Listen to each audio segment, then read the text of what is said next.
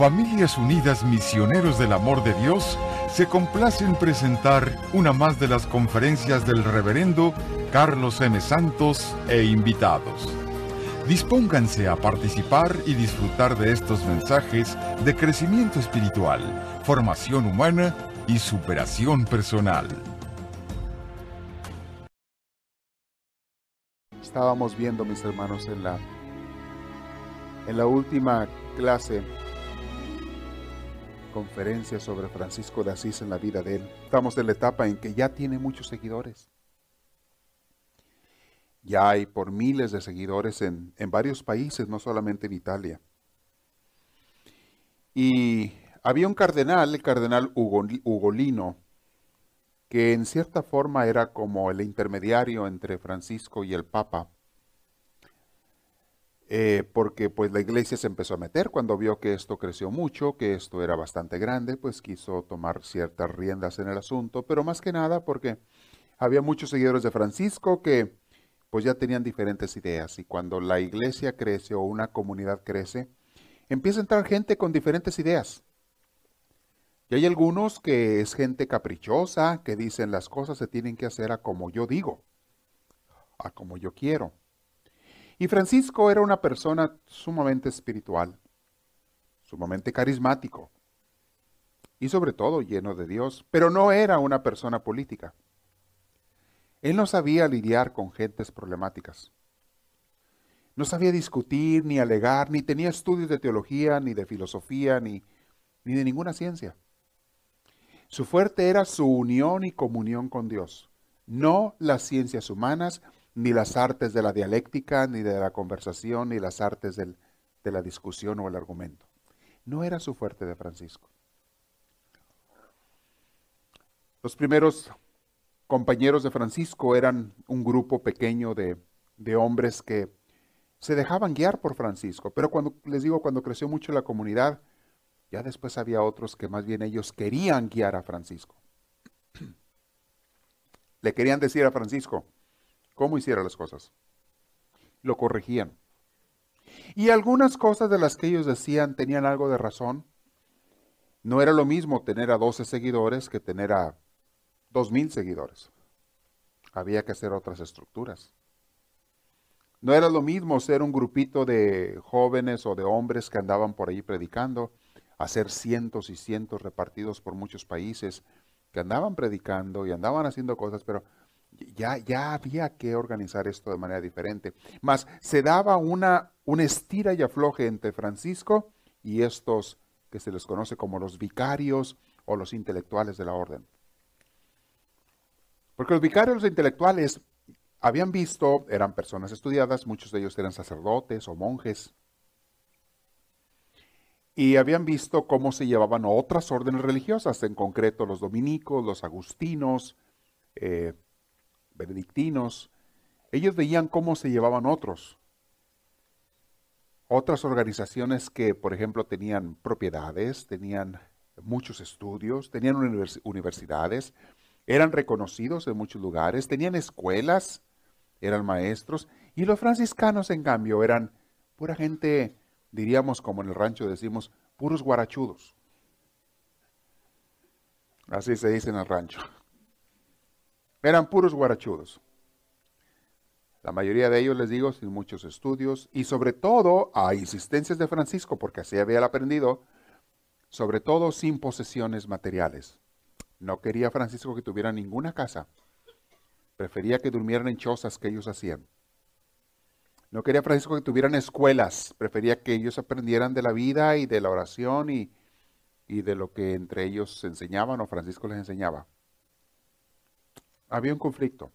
Aquí terminamos la última vez cuando estaba con Ugolino hablando y cuando él le dice al cardenal Ugolino, le dice, perdóneme señor cardenal, pero a veces confundimos el estar preparados con el orgullo personal. Decimos que lo hacemos por Dios, por la iglesia, pero en verdad lo estamos haciendo por nosotros. Queremos sobresalir, queremos ser gente importante. La gente se avergüenza de la humildad, aún los seguidores de Dios se avergüenzan de ser humildes.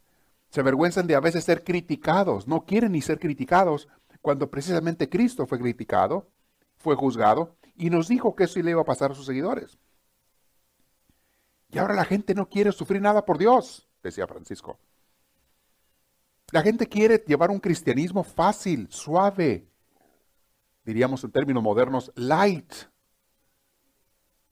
Hay mucha gente hoy en día quiere llevar un cristianismo light, un seguimiento de Dios light, donde sí creo en Dios, sí amo a Dios, sí sigo a Dios, pero sin compromiso, sin mucho sacrificio. En cuanto me implique un poquito de crítica, de ofensas el seguir a Dios, de rechazo el seguir a Dios, ahí nos vemos, yo dejo de seguir a Dios. Yo me cambio. Incluso me voy a una iglesia donde no me critican por estar allí. Me cambio a una comunidad, a una iglesia donde no me pidan que haga nada, donde desaparezca entre los gentíos. donde sea tanta la gente que va allí que nadie se fije en mí. Y entonces yo ya cumplí en Dios y así no me comprometo con nada ni con nadie y nadie me pide ni me exige y llevo un cristianismo live bien padre. Como católico o como cristiano, como la religión que seas, llevo un cristianismo bien a gusto. Tranquilo sin que nada me cueste. O, y que no me ponga la misa muy temprano, ¿eh? tampoco. Ni muy tarde porque tampoco me gusta muy tarde. O el servicio. Y que no me lo hagan muy largo tampoco, ¿eh? que sea cortito. Ah, y que sea bonito. Y, que sea alegre. Y, que las bancas estén cómodas, ¿eh? Y que el clima me lo tenga listo cuando yo llegue, que ya esté prendido la calefacción o el aire acondicionado, porque si no, no voy. Y que el estacionamiento me pongan el, el, que está pegado a la puerta, que ese sea para mí. Yo no quiero caminar, qué esperanzas, 20, 30 pasos. No, no, no, no, no, no, no. ¿No se imaginan que hay cristianos así? Que no quieren, o sea, quieren seguir a Dios sin ningún esfuerzo ni compromiso. Francisco le estaba diciendo esto a, Ugolino. Y hasta que murió Francisco fue un conflicto entre Francisco y sus seguidores. Que unos querían llevar un cristianismo ligero, sin esfuerzo, sin lucha. Y Francisco decía, señores, estamos aquí para dar testimonio de Dios. No importa que nos critiquen y que nos vaya a veces mal. Ahí nos quedamos la última vez. Los hermanos, mis hermanos, cuando estaban en esta época en que habían crecido, para colmo de males, dice nuestro autor, que en muchos lugares eran considerados como locos. No crean que fueron aceptados los seguidores de Francisco luego, luego. No, tardó generación, una generación o dos, en que medio comenzaran a ser aceptados. Pero al principio, los primeros años, no crean que les ponían mucha atención, ni los recibían con mucho cariño. Ni a Francisco ni a sus seguidores. Pensaban que eran locos, otros pensaban que eran herejes, no llevaban credenciales, ni estaban aprobados por ninguna diócesis, ni por ningún obispo, y Francisco no quería que llevaran esas cosas tampoco. Porque Francisco insistía, con quien tenemos que quedar bien es con Dios. Y yo no quiero que ustedes vayan con, con no sé, con lujos, con, con facilidades, con credenciales, con, a que les pongan la alfombra roja donde quiera que vayan. No es eso lo que vamos, decía Francisco. Vamos a predicar de Dios y, y el que quiere escuchar la palabra que la escuche, el que no, no.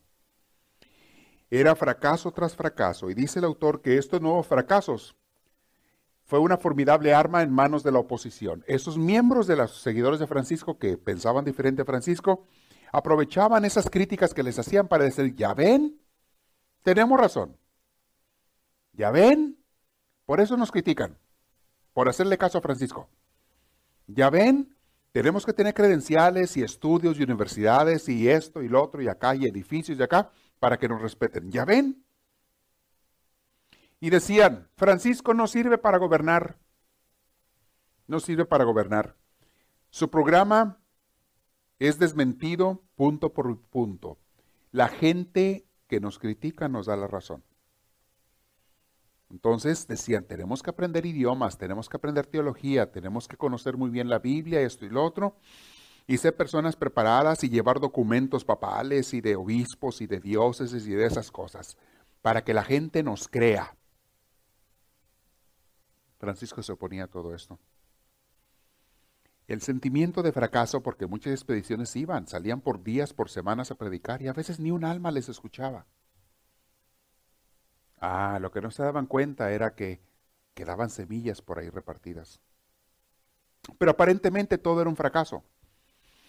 No los escuchaban porque eran extraños.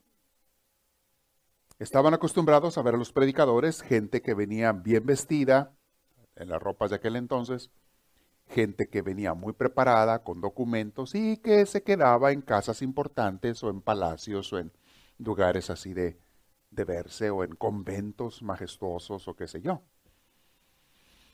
Y estos llegaban todos zarapados, guarachudos, y sabe qué tanto, llegaban ahí a predicar la palabra de Dios, los tachaban de locos.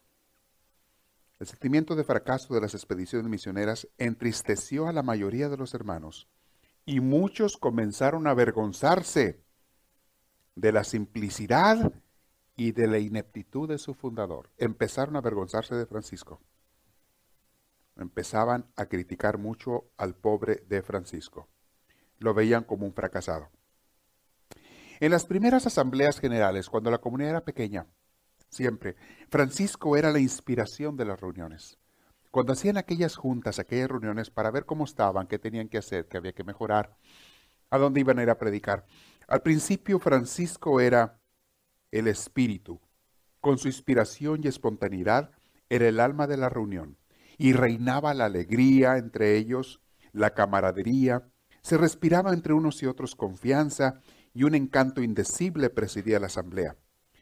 Pero ahora que la comunidad había crecido y estaban en sus conflictos internos, ya no era así. Había más bien un programa ya marcado, un programa matizado e intenciones bien concretas. Y había un juego de política entre unos y otros. Manejaban cosas sutiles. Entre bastidores y detrás de las, como dicen, detrás de bambalinas, se tramaban cosas para la hora de la junta unos con otros. Había mucha política, empezaba a haber política como ocurre en muchas iglesias. ¿Quién quiere gobernar? ¿Quién quiere ser primero? ¿Quién quiere cambiar las cosas? ¿Quién quiere que se haga a mi manera? ¿Quién dice voten por mí, no voten por aquel? Empieza la política que se da en muchas instituciones y especialmente en muchas iglesias cuando son muy grandes. Y Francisco en este ambiente sentía que se asfixiaba. Eso no era para él. Él nunca había querido eso. Nunca lo había buscado. Le llegó sin que lo esperara. A él no le gustaba eso. Pero ¿qué puedo hacer? Decía, Dios aquí me tiene. ¿Qué puedo hacer? Ese era el ambiente donde estaba el pobre de Francisco. Y imagínense, para él esto era una cruz. Un día le dijeron en una de las juntas, Francisco, tenemos que ser como los agustinos. El cardenal también le dijo, hay que ser como los benedictinos, hay que ser como aquellos que tienen universidades, bla, bla, bla. Y un día les dijo en una junta Francisco, mis hermanos, aquí tenemos el discurso, hermanos, queridos hermanos míos, el camino en que me metí es el de la humildad y sencillez. Si les parece nuevo mi programa, sepan que el mismo Dios es quien me lo mostró y que yo de ninguna manera voy a seguir otro. No vengan ustedes aquí a hablarme, les dijo Francisco. No vengan a hablarme de otras reglas, ni de San Benito, ni de San Agustín, ni de San Bernardo, ni de cualquier otra forma de vida fuera de aquella que el Señor misericordiosamente me mostró y me dio. Y me dijo el Señor que quería que yo fuera un nuevo loco en este mundo, y no quiso conducirnos por otro camino que el de esta ciencia. Imagínense, mis hermanos, Francisco había dejado todo para seguir este camino y ahora le estaban diciendo, ese camino está mal. Había dejado todo, su vida, su juventud, su familia, su dinero, su riqueza, sus placeres, todo para seguir este camino de sencillez y de humildad en total entrega al Señor. Y ahora le venía a decir, Francisco está mal, hay que cambiar otra cosa lo primero que te llegas tú a pensar es, entonces, ¿para qué dejé todo? Si esto está mal, entonces que me equivoqué, eché a perder mi vida, la desperdicié, o son estos los que me quieren desviar del camino que Dios me mostró. ¿Qué es? O quizás los dos tengan razón. Quizá ellos tengan que seguir un camino y otro. Y aquí vino algo de, algo de esto, mis hermanos. Francisco se fastidió. Y les digo, ¿saben qué? Quédense con sus políticas y artemañas, hagan lo que les dé la gana, yo me largo. ¿Saben contar? No cuenten conmigo, les dijo Francisco. Allí nos vemos. Agarró un puñado de sus fieles seguidores, de los franciscanos que lo seguían, lo agarró y se fue a hacer misiones a la tierra extraña, allá por Israel, a otros países de misionero él. Países que estaban dominados por musulmanes en ese entonces, él iba a predicar, pero él ya estaba asfixiado de tanta política. Alguna gente lo criticó. Sus seguidores originarios se sintieron desolados, se sintieron abandonados por el pastor. Y en cambio los otros, los vicarios y los intelectuales dijeron, esto es lo que queríamos. Ahora sí no hay nadie que nos estorbe. Vamos a hacer lo que siempre hemos querido hacer. Y empezaron a cambiar todo. Empezaron a cambiar todo. ¿Qué cosa tan interesante sucedió? Le voy a platicar de eso. Francisco, le voy a compartir esta, esta enseñanza de aquí. Gracias. Francisco no nació dialéctico en este, o sea, una persona capaz de litigar, de discutir. E, ese no era Francisco. En ese terreno él se sentía desarmado. Era una nulidad en el manejo de sutilezas mentales. Había visto la terrible iniquidad de la racionalización. Había visto cómo la gente usa la inteligencia y la razón para manipular las cosas y cambiar hasta las cosas de Dios manipula a la gente inteligente y preparada, sobre todo en cuestiones de Dios, manipulan la Biblia, manipulan la palabra de Dios, manipulan las enseñanzas para salirse con la suya. Hacen un teje y maneje de palabras que hacen creer que están en la verdad, cuando en el fondo todo lo que quieren hacer es lo que les da su regalada gana. Francisco lo intuía esto, no era tonto, era muy inteligente Francisco, simplemente él no era para discutir. Y un momento que dijo, ahí nos vemos. Era Francisco no sabía hacer esto. Percibió que el intelectual, ahí estoy, percibió que el intelectual con suma destreza manipula palabras y teorías y también teologías. Hay gente que te maneja la Biblia al revés y al derecho, se saben todas las citas al revés y al derecho y la manejan, la manipulan para hacer lo que les da la gana y enseñar y omitir lo que ellos quieren de la Biblia y salirse con la suya y muchas veces engañar a la gente para hacerles creer que ellos están en la razón. Pero tú sabes, la persona que es intuitiva y que conoce del Espíritu de Dios sabe que esa persona no está siendo movida por el Espíritu de Dios, sino por sus intereses personales. No toda persona que conoce la Biblia, mis hermanos, es una persona honesta. No toda persona que estudia teología y que conoce de las enseñanzas de Dios es una persona movida por el Espíritu Santo. Una cosa son los conocimientos intelectuales y otra cosa es el Espíritu que te mueva. Ojalá tuvieras los dos. Ojalá todo el mundo tuviera las dos cosas, los conocimientos intelectuales y el Espíritu de Dios, pero no todo el mundo tiene los dos. Hay otros que tienen el Espíritu Santo, pero no los conocimientos intelectuales en, este, en esta área tal vez estaba más Francisco. Pero él percibía, era muy intuitivo Francisco. Y generalmente, dice, estas personas que manipulan las teologías y las enseñanzas lo hacen sin avergonzarse, lo hacen sin rubor y a veces con frivolidad, con mucha frialdad, colocando las palabras al servicio de sus intereses. Es lo que se llama prostitución de la palabra o en filosofía se le conoce como sofisma, una mentira con apariencia de verdad. El hermano, en cambio, era simple y directo y se sentía muy mal en las discusiones. Aquí hay que entender por qué Francisco se fue. Y Francisco, siento yo que hizo lo más correcto, lo dice el autor también, al haberse ido y decir, ¿saben qué? Yo no voy a ser parte de estos pleitos y discusiones y se fue.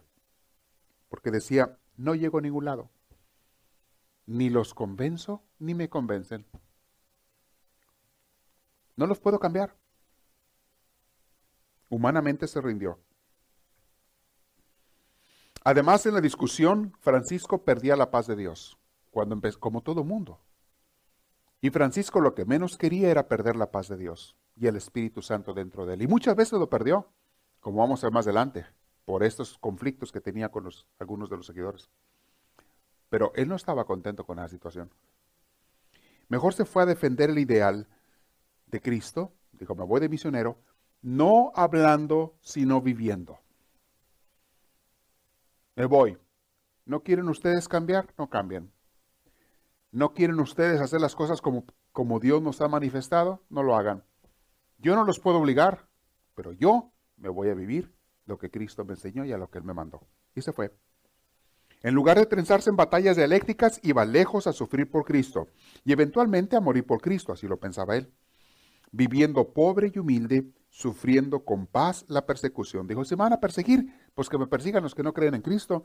Pero qué triste que los que me persiguen son los que se que son seguidores de Cristo.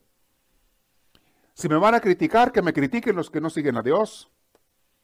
Pero qué triste, qué sucio y qué feo es que los que más te critican a veces son los que se dicen que siguen a Dios y que muchas veces son los sacerdotes y las gentes clero de la iglesia, pastores, ministros, quien sea. Qué triste cuando estos a veces son los que están más torcidos en el caminar de Dios y todo lo manejan en el nombre de Dios, supuestamente. Francisco no aguantó ese ambiente. Se fue por 18 meses, Francisco. Y ahorita vamos a ver por qué interrumpió, pero él se fue por tiempo indefinido. Él no pensaba regresar, él decía, pues lo que Dios quiera. Se fue por 18 meses al oriente. Pensaba Francisco, la verdad no necesita combate. Yo no necesito estar peleando, yo voy a predicar y a vivir lo que es el Espíritu de Dios. Decía, ah, decía, ¿acaso la luz necesita agredir a las tinieblas para vencerlas? Basta que la luz descubra su rostro y las tinieblas escapan espantadas. En cuanto a la embarcación donde iba Francisco, levó anclas en Ancona, salió de Ancona. En cuanto su barco salió, irrumpieron los ministros con empuje y osadía. Se les volvieron locos todos los que estaban y dijeron, ahora sí vamos a hacer lo que nos da la gana. Entonces, estimularon los estudios, empezaron a exigir que todo el mundo estudiara.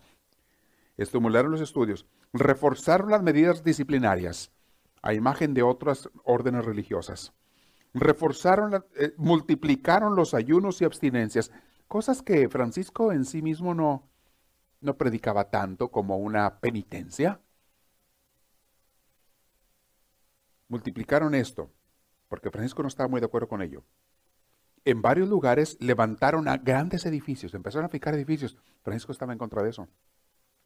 Fundaron en Bolonia, que era la ciudad más intelectual del norte de Italia, una gran ciudad Bolonia hasta la fecha. Ahí había una universidad muy grande, de las primeras del, del mundo.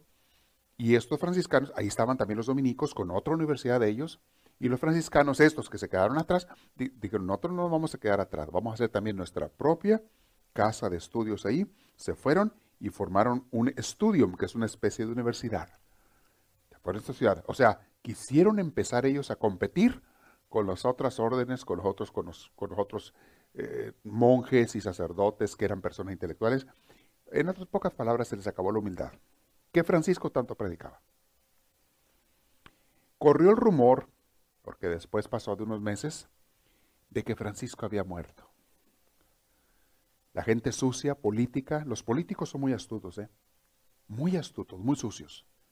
Y se pusieron de acuerdo de correr el chisme de que Francisco había muerto, para que ya no fuera ningún tipo de impedimento Francisco. Y yo creo que en su interior le rogaban a Dios que sí fuera cierto que se hubiera muerto. Ojalá que sí se haya muerto. Pero por lo pronto corrieron el chisme de que Francisco había muerto. Dice el autor, siempre sucede lo mismo.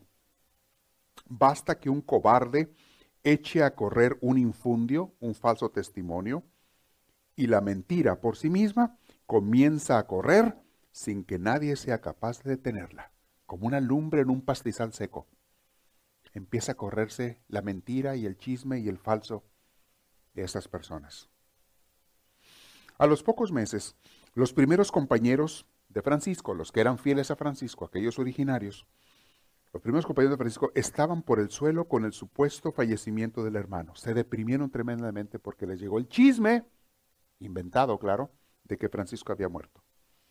Y la fraternidad quedó desorientada, convulsionada en estado de caos y anarquía.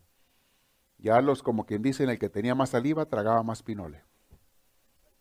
Ya era una lucha ahí de políticos y quién domina más y quién gana más y quién esto y lo otro. Los primeros hermanos encargaron a un tal Fray Esteban. Le dijeron, viaja por favor al oriente y ve a buscar a Francisco, a ver si es cierto que se murió o está vivo, pero si está vivo, encuéntralo. Ve por favor al oriente. Vete. Y no le pidieron permiso a los superiores de ellos, de los franciscanos. Y lo mandaron a Fray Esteban, vete por favor a buscarlo. Y se lanzó por los mares y después de muchos meses, le tomó meses, porque en aquel entonces no había teléfonos.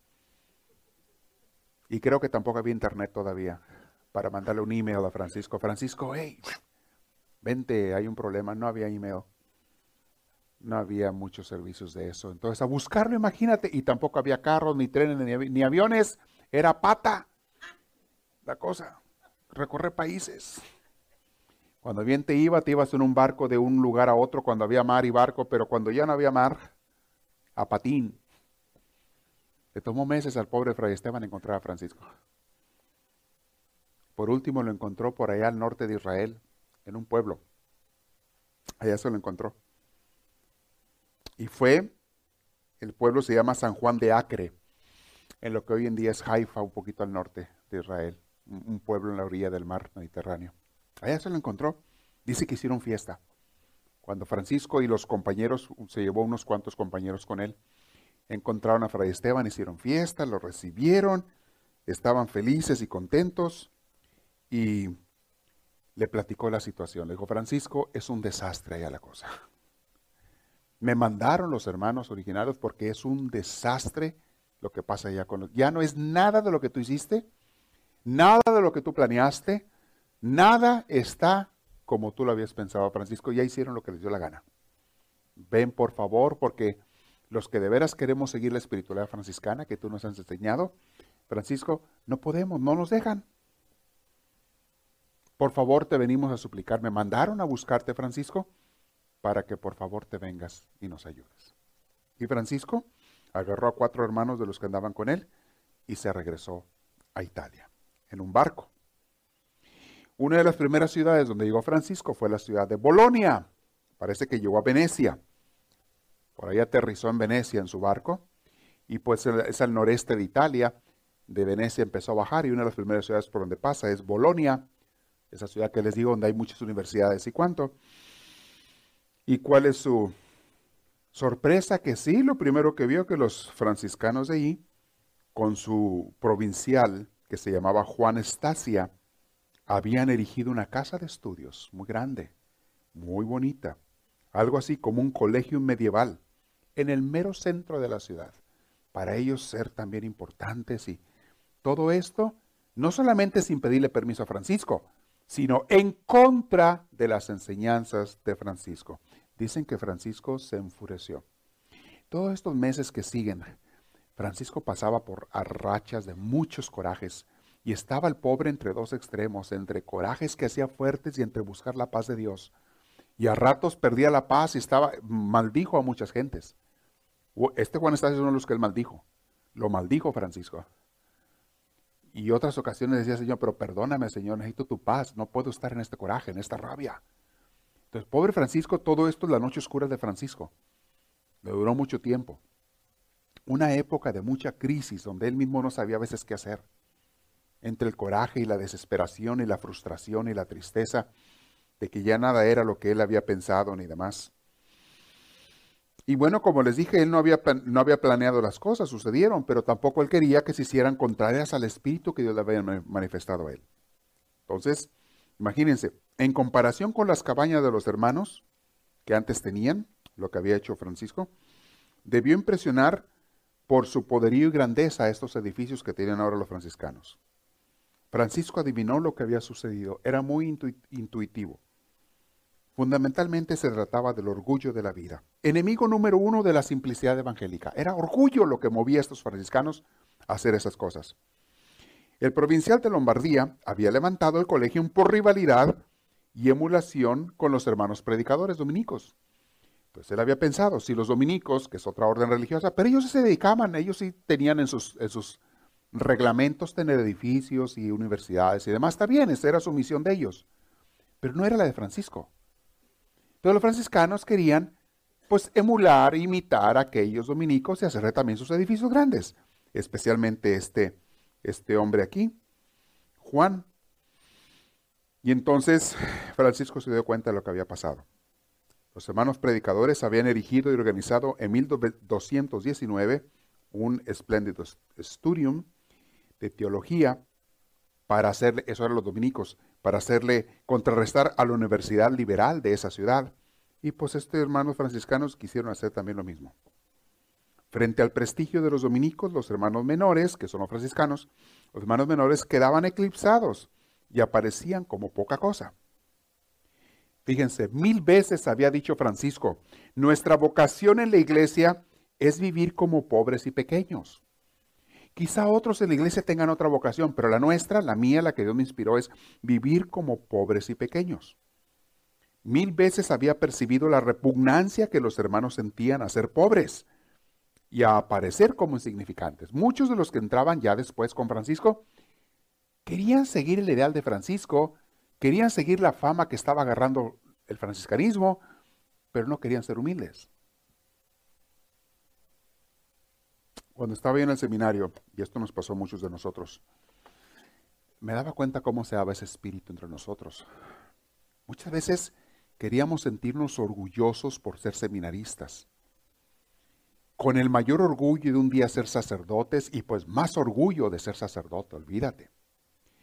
Y entre nosotros competíamos a ver quién era el amigo del padre fulano y el amigo del padre sultano y, quién estaba más cerca de aquel que era más importante y quién. Había un orgullo entre nosotros, yo lo podía captar. Claro, en aquel entonces no lo razonaba yo como ahora lo razono. No me daba cuenta de lo malo de esto como ahora me doy cuenta. Pero se da mucho espíritu en, en muchas organizaciones y en las iglesias igual a ver quién es más, quién tiene más títulos, quién es más importante, quién es más amigo de la persona importante, quién es más acá, más allá. En pocas palabras, nadie quiere ser humilde. Y hay un compañero que siempre se me viene a la memoria. Le decíamos el chiquilín, porque estaba bien altote, alto, flaco, y le decíamos el chiquilín. Pero era el, el único que yo veía que de veras tenía un espíritu de humildad. Cuando todos competían, a él no le interesaba competir. Él hacía lo que tenía que hacer. Cuando todos querían sobresalir, a él no le interesaba sobresalir. Hacía sus cosas, lo que tenía que hacer. Nunca buscaba alabanzas, nunca buscaba reconocimiento, ni títulos, ni nada. Y, y, siempre a mí me llamaba la atención él. Yo no sabía exactamente qué era lo que me llamaba la atención de él. Ahora, años después, lo razoné. Pero lo que me llamaba la atención era eso, su sencillez, su humildad. Mientras que otros andábamos acá compitiendo a ver quién era más importante, más inteligente, daba el mejor discurso, la mejor predicación, o sacaba las mejores calificaciones, o, o era más amigo del rector. Mientras nosotros acá competíamos con eso, él hacía su vida, su trabajo, lo que tenía que hacer. Y una persona sencilla. Y hasta la fecha, ahora es sacerdote, lo último que supe de él, una persona sencilla. ¿Cómo hay el orgullo humano? ¿Cómo entra en nosotros hasta en el servicio a Dios, los servidores de Dios? Entra el enemigo, se mete por allí. Sé más. ¿Cómo no te van a reconocer a ti? ¿Cómo no te van a saludar? ¿Cómo no te van a dar el mérito que te mereces? Además, tú tienes más señoría. Tú tienes más inteligencia.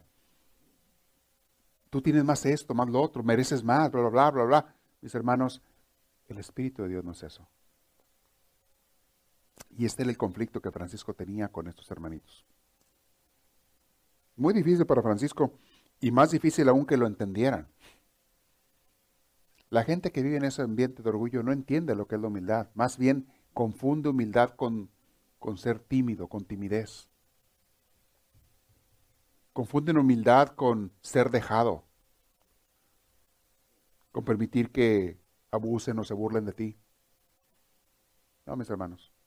Y yo sé que en las empresas, en los trabajos, a veces es difícil ser humilde, porque hay un espíritu de competencia tremendo. Y ahí sí, el que tiene más saliva traga más pinole. Es difícil, no es fácil mantenerte humilde en las empresas, pero al menos en tu espíritu, no pierdas el espíritu de Dios. Nunca quieras ser más que los demás. Más bien, como dice San Pablo, preocúpate por servir más que los demás. Eso sí, pero no por ser más que los demás. Qué difícil, decía Francisco, es nuestra vocación. Nosotros estamos en la iglesia para imitar a Cristo pobre y humilde. En buena hora que haya en la iglesia otros institutos que imiten a Cristo doctor y maestro. Qué bueno que hay hermanos, decía Francisco, que se dedican al estudio y a las cosas. Está bien, en la iglesia se ocupa de todo. Está bien, pero no es a lo que Dios me mandó llamar a mí, porque así como se ocupan personas intelectuales y preparadas, también se ocupa personas que hablen de la humildad de Jesús con su vida. Y esos hermanitos estaban destruyendo eso. A nosotros, decía Francisco, se nos llamó a defender el Evangelio. No se nos llamó a defender el Evangelio, sino a vivirlo. Nuestro trabajo no es defenderlo, no es pelear, no es alegar, no es discutir. ¿Saben que hay gente que se prepara para discutir por religiones con otras religiones? Y hubo año, un tiempo, hace años, que yo enseñaba gente a pelear por religiones. Les daba clases, cursos. Usted no se deje. Cuando digan esto, contéstele esto. Y cuando digan otro, contéstele lo otro. Y cuando digan por acá, usted sáquele por acá. Y usted le sacan un cuchillo, usted saque la espada. Y aquel saca la espada y usted saque la lanza. No se deje. Pelee. Hubo, un tiempo que yo hacía eso. ¿Saben? Me tomó tiempo darme cuenta, pero eso no es el Espíritu de Dios. Ese no es Cristo. Pero en fin.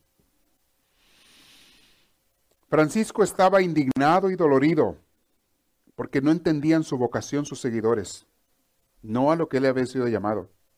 No quiso entrar en el estudio de los hermanos menores allí en esa ciudad de Bolonia y mejor pidió hospedaje en el convento de los hermanos predicadores. Mejor se fue con ellos, con los dominicos. Allá se calmó y pensó con serenidad cuál debía ser su actitud. Vino y obligó bajo santa obediencia a que todos los hermanos se salieran de ahí de ese estudio, de esa universidad que habían hecho. Sálganse, les ordeno bajo santa obediencia. Hasta los enfermos de la enfermería sáquenlos aquí.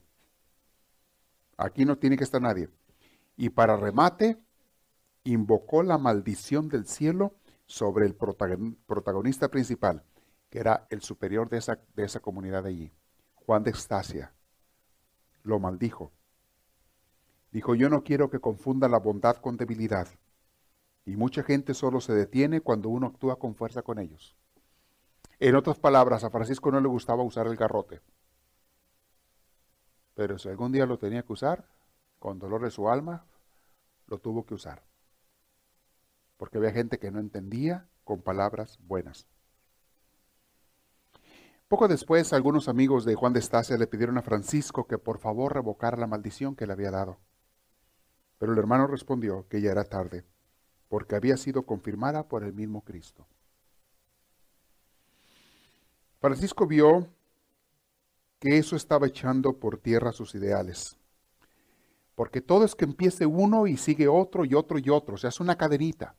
Todo es que permitas que entre el cáncer por un lado y aquello no se queda allí, se sigue multiplicando. Y Francisco traía, quería acabar con ese mal. Sí se había ido porque no podía discutir, estuvo un año y medio fuera, pero cuando volvió yo creo que regresó con nuevas fuerzas y dijo, vamos a acabar con esto que hicieron, porque lo que hicieron cuando él estuvo fuera fue mucho peor que lo que estaban proponiendo nada más cuando él estaba allí. Cuando él estaba en Italia, antes de irse a las misiones, todo era cuestión de discusiones. Cuando Francisco se fue, ya fueron no discusiones, sino hechos. Los seguidores de Francisco empezaron a hacer edificios y casas y esto y lo otro y cosas que iban en contra del espíritu de Francisco. A nosotros, decía, nos corresponde vivir en chozas transitorias. Estos ministros quieren resultados eh, eficientes y están buscando mansiones. Luego van a querer bibliotecas bien surtidas. Más tarde van a querer, querer eh, demostrar que lo que hacen está bien hecho Y una cosita, mis hermanos, te lleva a otra, a otra y a otra. Esto pasa, mis hermanos, con la gente que se aquí puse unas notas yo. Esto pasa con la gente que se enamora del dinero y de las cosas materiales. Cuando tú te enamoras del dinero, comienzas primero quieres una casita. Luego ya la casita que antes era tu sueño y tu ilusión y era lo máximo, ya se te hace chiquita. Ahora quieres una casota. Luego tienes la casota y estás feliz al principio y aunque tus hijos ya se casaron y se largaron, ya es de casa de más, pero tú quieres la casota. Y luego que tienes la casota, ahora quieres pues que tenga alberca. Y luego pues que tenga no sé qué. Y que tenga otro tanto. Y siempre estás pensando en más y más y más. Y esto nunca tiene llenadera. Mis hermanos, se dan todos los niveles, no crean que nomás en instituciones religiosas. La gente quiere más y Francisco se dado cuenta de eso. Se está perdiendo el espíritu de la sencillez y simplicidad que yo les enseñé. Y van a empezar con su dialéctica, con su inteligencia humana, con su razonamiento, a justificar todo lo que hacen. Y todo lo que quieren en realidad es no pasar vergüenzas y que nadie los juzgue y quieren ser admirados y reconocidos por la gente. Eso es lo que quieren.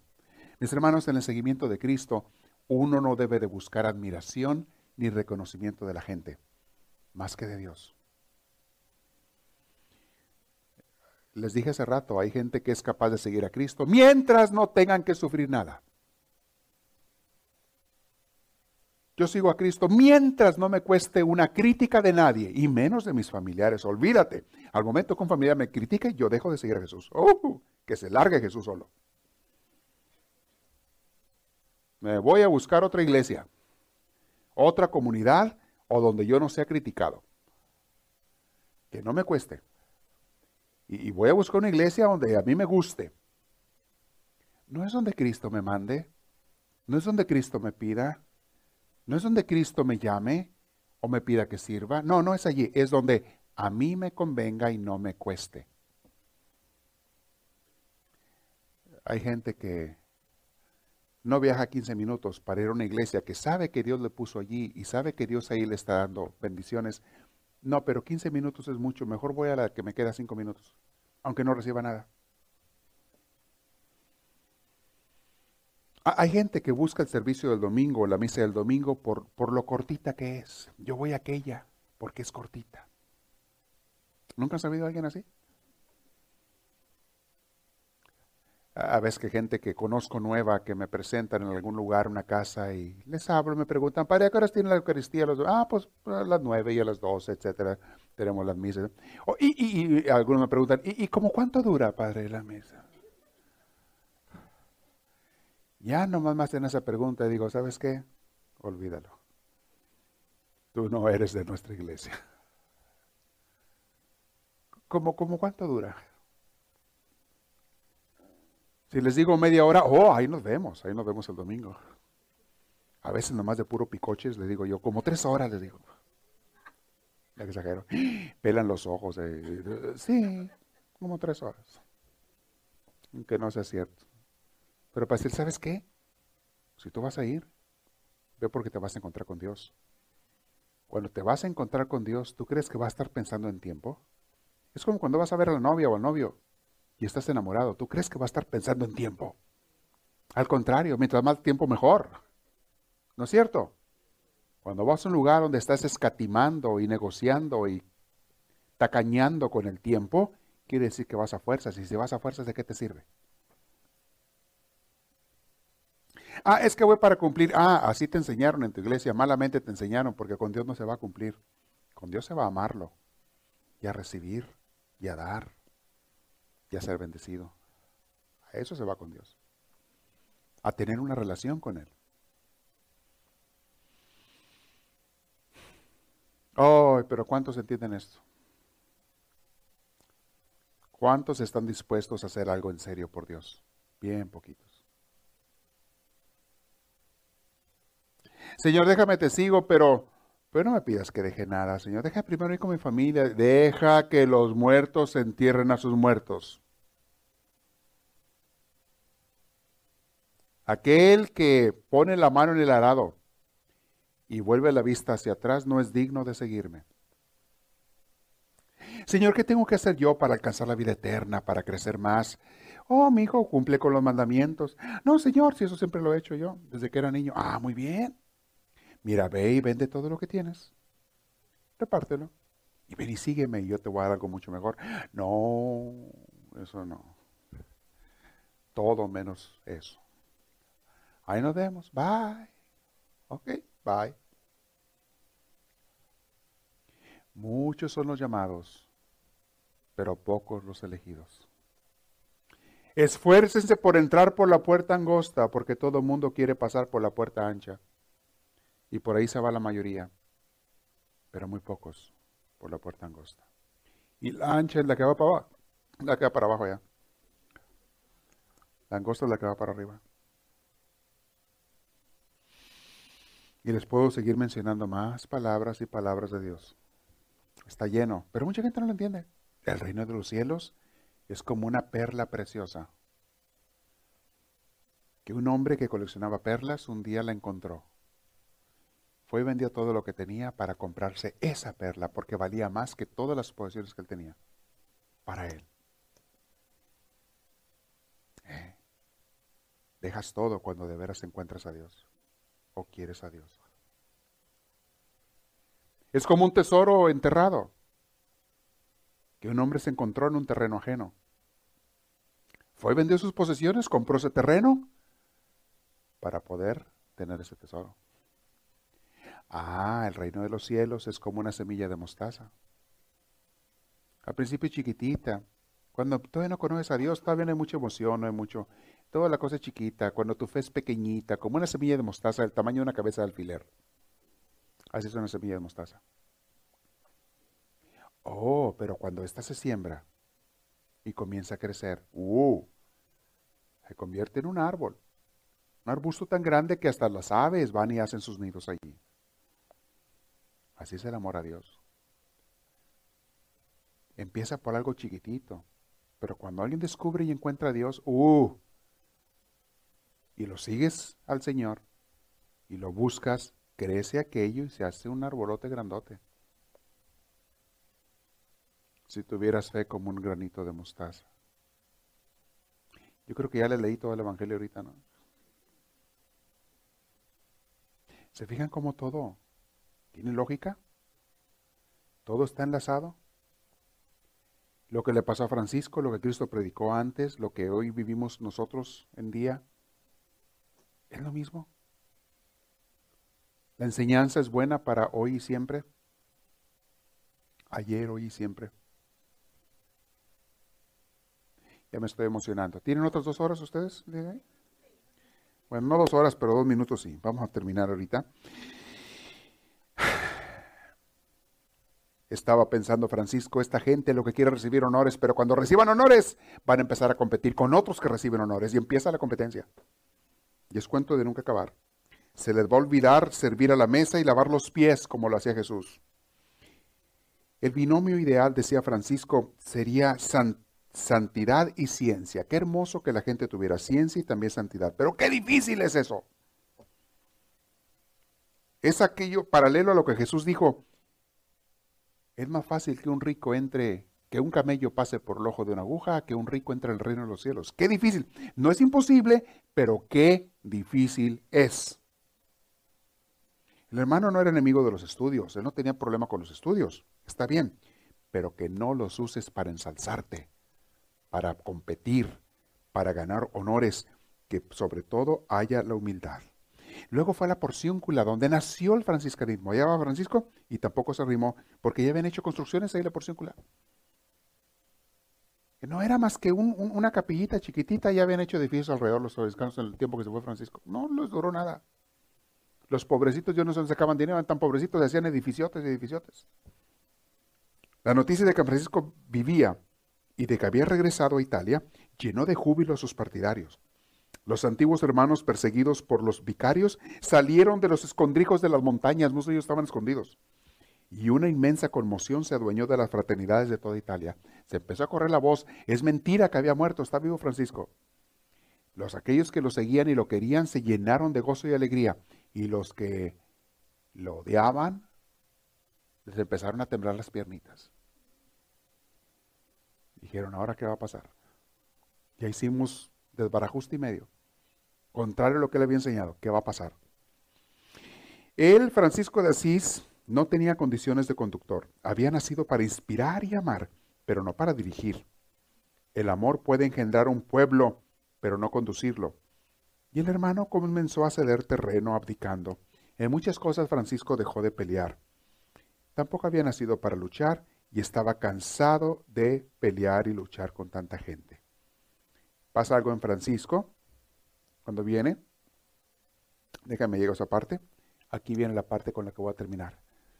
Francisco renuncia a su cargo de ser el jefe principal de los franciscanos. En el oriente, además, había adquirido una enfermedad de los ojos cuando hubo ya en misiones. De hecho, él vino quedando ciego en los últimos años de su vida por esa enfermedad. Cuando andaba allá, agarró una enfermedad misteriosa. En aquel entonces no había ciencia ni medicina, no se sabe qué fue lo que le pegó, pero algo le pegó, que no podía aguantar el brillo del sol. Se le volvieron hipersensibles sus ojos. Necesitaba caminar tomado de la mano de alguien. Había ido al oriente en busca de martirio y Dios le había dado otro martirio martirio del alma a fuego lento. Dice el autor esta frase interesante, no hay peor martirio que el que no se busca. La sensación de fracaso lo, atenazaba, la impresión de incapacidad lo crucificaba. A veces le volvía también la conciencia de pecador. ¿Con qué cara podría presentarse ante el mundo hablando de amor si el amor no reinaba en su propia casa? ¿Cómo podía predicar el amor y la paz si él no lo sentía en su corazón? ¿Cómo podría transmitir un mensaje de paz si la paz no anidaba en su alma? Sentía un deseo profundo de regresar a los eremitorios, para vivir acurrucado a los pies de Dios y poder así recuperar por completo la paz. Pero el Señor le había dado un pueblo de hermanos y ahora estaba en una posición en que tenía que gobernarlo. Cada vez vislumbraba mejor el porqué de su agonía. Sin duda, había adherido a, se había adherido a algo de sí. No sabía exactamente a qué. No sabía, su alma se hallaba devastada por el temor y la paz había huido como ave asustada. Pero ella quería regresar la paz a su corazón. Percibía que el camino por donde volvería la paz sería el de, la total desapropiación. Cuando nada fuera suyo, regresaría la paz. Y así Francisco renunció a su puesto de superior. Pero no terminó allí su agonía. No terminó allí su noche oscura. Vienen otras cosas que le suceden a Francisco enseguida, que viene a ser como quien dice el remate de su tragedia al pobre. Le dieron, como quien dice, el remate los hermanitos con otra cosa que le hicieron. Oh, y cuando Francisco estaba ya en las últimas, en lo más profundo de su desolación y tristeza y depresión, Dios le mandó un ángel. Vamos a ver quién es ese ángel en la próxima vez. Y así imaginarán cómo se lo mandó ese ángel y cómo fue bendecido y todo. Pero vamos a terminar de ver las últimas angustias de Francisco antes de que termine su noche oscura por la que pasó, que le duró unos años. Nos quedamos en la locación 4878 y la próxima vez vamos a ver lo último que le pasa de, esta, de estos años sufrientes de infierno de Francisco antes de que llegue a los últimos años que fueron los más santos de su vida. Los últimos años él fue totalmente un místico fue cuando Dios le da las, incluso él recibe los estigmas. Las heridas de la cruz de Jesús, en las manos, en el costado y en los pies, las heridas de los clavos, Dios se los da como señal de, unión con Él. Y los últimos años tuvo esos estigmas. Pero vamos a ver dónde y cómo se los dio Dios. ¿Y qué pasó con eso? Muy interesante. Preguntas. Vamos a pasar unos minutos de preguntas. ¿Alguien tiene por ahí? Con toda confianza, puede hacerlas.